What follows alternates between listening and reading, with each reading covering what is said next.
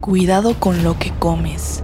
Te contaré de un crimen cometido a finales de los noventas y donde todavía hay gente que piensa que se culpó a la persona incorrecta. Hablemos del crimen en el curry de Masumi Hayashi. Comencemos con este episodio. Esto es ¿Qué pasa en Asia? Un espacio dedicado a hablar sobre crímenes y misterios sin resolver del continente asiático. Yo soy Karina, mejor conocida como Karina Fuli. Disfruta este viaje auditivo. Comenzamos. Bienvenidos a enero, bienvenidos a enero del 2024. Por fin, nuevos capítulos. Estamos saliendo todos los miércoles, por ahí de las 7, 8 de la noche, hora México. Entonces, muchas gracias por seguirme escuchando, muchas gracias por seguir aquí y gracias por dejar sus comentarios que los leo cada uno de ellos. Comencemos con este crimen. La razón por la que se piensa que se culpó a la persona incorrecta es porque en realidad se usaron pruebas circunstanciales. Más adelante les explicaré un poquito más de qué son estas pruebas circunstanciales, pero a ciencia cierta, nadie vio que la criminal a quien culparon cometiera el crimen. La criminal en este episodio se llama Masumi Hayashi. Esto sucedió en Japón a finales de los noventas. Eh, nada más para darte un poco de contexto de quién era Masumi Hayashi, ella nació en 1961 y siempre fue considerada como una persona tranquila que estaba siempre en sus propios asuntos. En su juventud conoció a la persona que sería su esposo, Kenji, 20 años mayor que ella. Juntos formarían una familia de cuatro hijos en Sonobe, que es un distrito de Japón. La razón por la que la gente pensaba que era una persona tranquila es porque es de esos vecinos a quienes solo conoces de vista y que en realidad rara vez entra en alguna reunión vecinal o rara vez participa en algo que se organicen con los vecinos. Entonces, era bastante reservada y por lo tanto nadie sabía mucho de ellos. Por lo que se cuenta, su casa era de las más grandes en el vecindario, pero a pesar de tener muchos vecinos, como te lo mencionaba, se caracterizaban por ser una familia muy reservada. En este caso, no solo Masumi Hayashi, la supuesta criminal, era reservada, sino que también el esposo y los hijos. Ellos estaban en su propio mundo, ni los niños socializaban con otros niños del lugar. Y justo por eso, eran a menudo criticados por los vecinos porque, como tenían la casa más grande, seguramente se sentían superiores a ellos. Pero continuemos. En Japón, cada verano se celebra un festival también conocido como Matsuri. En este festival hay comida, bebida, juegos, de todo. Justo en este festival del distrito Sonobe de 1998 es cuando todo ocurriría. Usualmente para organizar el festival se hace con la asociación de vecinos, Varias familias de vecindarios se reparten tareas y demás. La parte de la comida sería a cargo del Comité de Mujeres de Sonobe, donde, por supuesto, como te comentaba, Masumi no era considerada. Entre los platos principales del festival estaría uno de los más populares, el curry. Ay, de tan solo imaginarlo ya se me antojó. Pero imagínalo, es un festival que todas las familias están esperando, entonces por supuesto cada uno pondría su máximo empeño porque saliera perfecto. Este festival ocurriría el 25 de julio de 1998 y ese mismo día, horas más tarde, estaría sucediendo una tragedia. Las personas que habían asistido al festival se comenzaron a sentir muy mal, al punto de parar al hospital. Un total de 67 personas, incluidos 30 menores que comieron curry y arroz, se quejaron de dolor abdominal y náuseas. 63 personas intoxicadas y cuatro perdieron la vida. De estos cuatro eran dos adultos y dos niños. ¿Cuál fue el diagnóstico? Intoxicación por alimento. Se descubrió que habían fallecido por envenenamiento debido a arsénico. En ese momento, la policía cerró la escena del crimen. Nadie podía agarrar, quitar, tocar nada. Y empezarían a investigar todos los platillos. Se darían cuenta de que el arsénico estaba en el curry. Es decir, el curry había sido adulterado con arsénico en polvo. Ya te imaginarás, para ese momento había foco de los medios. Esto rápidamente había llegado a las noticias y necesitaban encontrar con suma urgencia al culpable. Tanto el público en general, los vecinos, estaban apuntando a la policía de que ya tenían que saber qué había pasado. Sobre todo las noticias se vuelven muy delicadas cuando incluso niños menores se ven involucrados. Y la noticia rápidamente se volvería una noticia nacional. Todo Japón estaba hablando del caso. Y desafortunadamente la investigación policial iba más lenta de lo esperado. Dejando esto ya como base, Te voy a contar un poquito más de Masumi Hayashi. Antes de este incidente, Masumi llegó a trabajar como agente de seguros. Había personas que conectaron el hecho de los seguros con el accidente, pensando que quizás había algunos asegurados en el accidente donde ella podría sacar cierto beneficio económico. Es decir, tan solo imagínatelo. Masumi como agente de seguros había asegurado a algunos vecinos. La gente ya estaba asumiendo y pensando demasiadas cosas. Entonces pensaron que la única persona que podía ser beneficiada de que algo le ocurriera a ellos era Masumi. Los rumores rápidamente se hicieron más grandes y casi daban por hecho todo esto que estaba diciendo los vecinos. Los rumores decían que la familia Hayashi podría estar involucrada. En ese momento los medios se enteraron de ese rumor y fueron a visitar la casa Hayashi. Le tomaron fotos y videos, estaban 24 horas los 7 días de la semana alrededor de la casa. Incluso, si ustedes buscan videos en YouTube, van a ver videos de cómo los medios, de cómo la prensa está grabando a Masumi Hayashi regando las plantas, viviendo su vida, pero atacándola con preguntas, acusándola de que ella era culpable. Tiempo después, los medios la olvidaron y la gente pasó hacia la siguiente noticia del momento. Pero ocurriría un incidente que haría ver a la familia Hayashi como la culpable. Haz de cuenta que el 4 de octubre de 1998, toma en cuenta que Masumi en ese momento tenía 37 años, fue arrestada bajo sospecha de intento de asesinato y fraude de seguros contra un conocido masculino. Ojo, ojo, esto no tiene nada que ver con el incidente de Curry, simplemente un conocido la denunció por sospecha de intento de asesinato y de fraude. También fue arrestada junto con su esposo Kenji Hayashi, que era un ex exterminador de termitas que era sospechoso de otro fraude. Entonces imagínatelo. Mientras la policía seguía investigando de este incidente de Curry, de repente una de las personas sospechosas termina siendo arrestada por intento de asesinato y fraude, pues se sumarían más sospechas en Masumi Hayashi.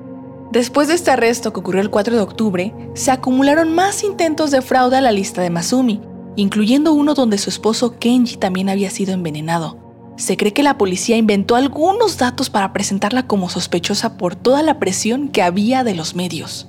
A mí me parece, opinión personal, que a partir de esta primera acusación del 4 de octubre donde fue arrestada bajo sospecha de intento de asesinato, la policía aprovechó y le sumaría más cargos y le sumaría más sospechas porque recordemos que la policía estaba recibiendo mucha crítica de los medios y tenían que cerrar rápidamente el caso del Curry. Habían fallecido dos niños y dos adultos y más de 60 personas habían sido envenenadas. Tenían que cerrar el caso a como de lugar. Entonces sería fácil para la policía inventar algunos datos para que se viera aún más sospechosa.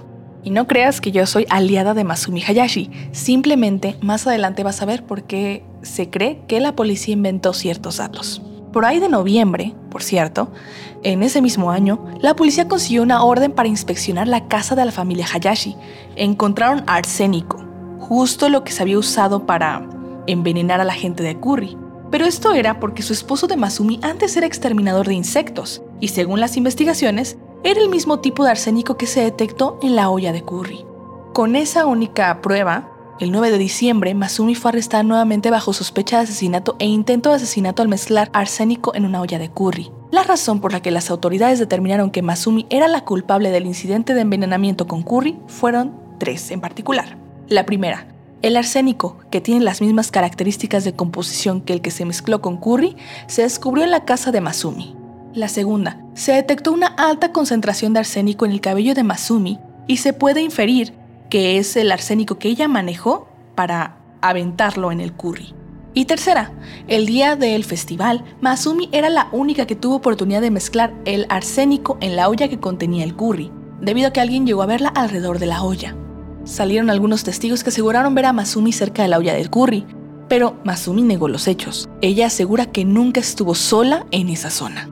La policía concluyó dos cosas. Masumi había envenenado a algunas personas del festival para cobrarse el seguro, y la otra que Masumi le guardaba rencor a los vecinos por la forma que criticaban a su familia. Para mayo de 1999 se llevó a cabo el juicio, pero solo se presentaron evidencia circunstancial. ¿Qué significa esto de circunstancial? Pues que como se plantea que Masumi es la culpable y habría arsénico en el curry y había arsénico en su casa, es prueba de que Masumi cometió el crimen, aunque nadie la haya visto hacer el crimen como tal, es decir, que todo se basa en las circunstancias. Debido a que solo se presentaron este tipo de pruebas, hubo mucha controversia, debido a que todo el juicio se trató de estos testigos que la vieron cerca de la olla y hablaron de sus fraudes pasados para demostrar que ella podía ser culpable. Es decir, utilizaron su pasado y testigos oculares que la vieron cerca de la olla para apuntar que ella era la única que podía haber cometido el crimen. La defensa de Masumi argumentó que ese tipo de arsénico es muy común en Japón y que en realidad no hay un motivo claro por el que Masumi cometiera el crimen. El hecho de que Masumi estuviera en el festival no es razón suficiente para culparla del crimen, y ahí yo estoy totalmente de acuerdo. También encontraron arsénico en el pelo de Masumi, pero la defensa de ella argumentó que ella pudo acercarse a la olla después de que le echaron el veneno. Mucha gente seguro también tenía arsénico en el cabello, porque con el hecho de estar cerca, el vaporcito de curry pudo pegarse en el cabello. Ahora te voy a contar el veredicto. Para el 10 de diciembre del 2002, Masumi Hayashi fue encontrada como culpable de envenenamiento masivo y la muerte de cuatro personas, sentenciada a pena de muerte. A pesar de que ella siempre se argumentó como inocente y que en realidad cualquier otra persona pudo haber cometido el crimen, no se cambió la condena. Se apeló en varias ocasiones para cambiar la decisión del juez, pero nada funcionó. Hay muchos que piensan que la policía hizo todo lo posible para mostrarla como sospechosa por la presión que había de encontrar a un culpable, y otros más piensan que la pena de muerte es demasiado para el crimen dado que se basaron en pruebas circunstanciales. Pero al día de hoy, siguen poniendo a Masumi como la culpable, en espera de cumplirse la pena de muerte. Aquí te un dato interesante al menos en Japón porque estamos hablando de este caso en particular, nunca se le dice a los criminales cuándo va a cumplirse la pena de muerte, nunca se les da la fecha. Esta es una especie de tortura mental para que piensen que en cualquier momento, en cualquier día, podría suceder. Y aquí te va un dato interesante.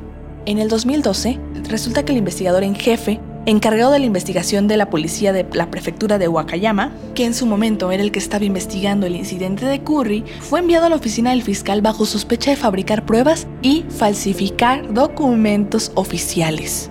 Sin embargo, según fuentes de la investigación, han concluido que no hubo falsificación en el incidente de Curry en el que estuvo involucrado el investigador, pero nunca se podrá saber a ciencia cierta.